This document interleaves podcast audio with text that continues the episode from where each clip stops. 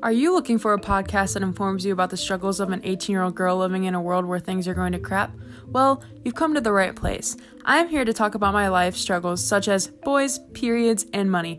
But don't worry, we'll cover some of the good things too. So tag along on this bumpy ride and stay tuned to hear more podcasts from Talkin' Mad.